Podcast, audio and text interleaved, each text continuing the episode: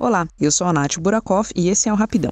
E hoje eu começo uma série de dicas de tecnologia sobre inclusão digital para a melhor idade. Então vou trazer alguns aplicativos que facilitam a vida de quem tem mais de 60 anos e tem dificuldade em usar o celular.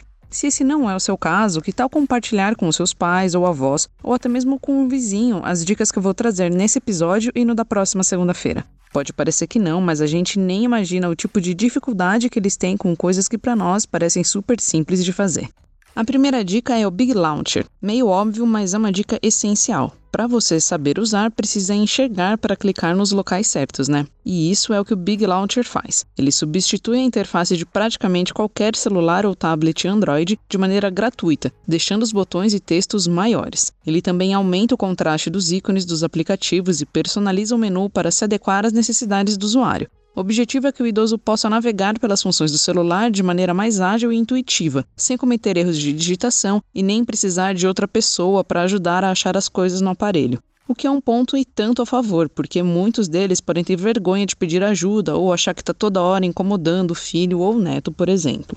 Para quem precisa de ajuda para saber onde clicar para usar cada função do smartphone, existe o iDosos. Eu achei o nome desse app o máximo. Com ele você aprende através de tutoriais a como utilizar as funções básicas do celular, desde como atender chamadas e mandar mensagens de texto, até usar a agenda de contatos, editar o nome das pessoas e fazer compromissos e configurar alarmes. A navegação é acompanhada por um áudio narrativo que ajuda ao usuário se localizar. Esse app é perfeito para quem está tendo seu primeiro contato com o uso diário do smartphone e também está disponível de graça para celulares Android.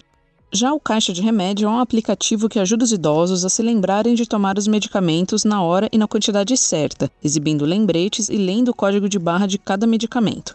O app é todo em português e está gratuito para Android e é bem simples. Você busca por um remédio que você faz uso e lá depois você clica em incluir esse remédio na caixa. Aí é só detalhar as recomendações do médico, como o horário, a duração do tratamento e a quantidade por dia. Então o aplicativo emite as notificações na hora certa de tomar o remédio. O app é bem útil para quem toma muitos comprimidos por dia e também para quem cuida de idosos, já que ele tem funcionalidades como a interação dos medicamentos com certos alimentos, ele permite permite fotografar as caixinhas também e grava o histórico de uso, quais medicamentos suspensos, quais dosagens alteradas e outras informações da posologia. Tudo isso de graça para Android.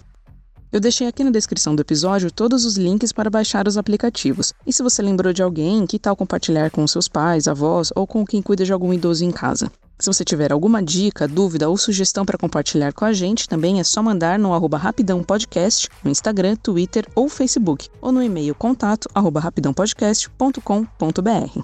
Então é isso, meu povo. Eu fico por aqui e tô de volta na segunda-feira com mais dicas da nossa série de inclusão para a melhor idade no mundo digital. Fiquem bem, lavem as mãos, fiquem em casa se puderem, porque a pandemia ainda não acabou e a gente se vê na semana que vem. Um beijão e até lá!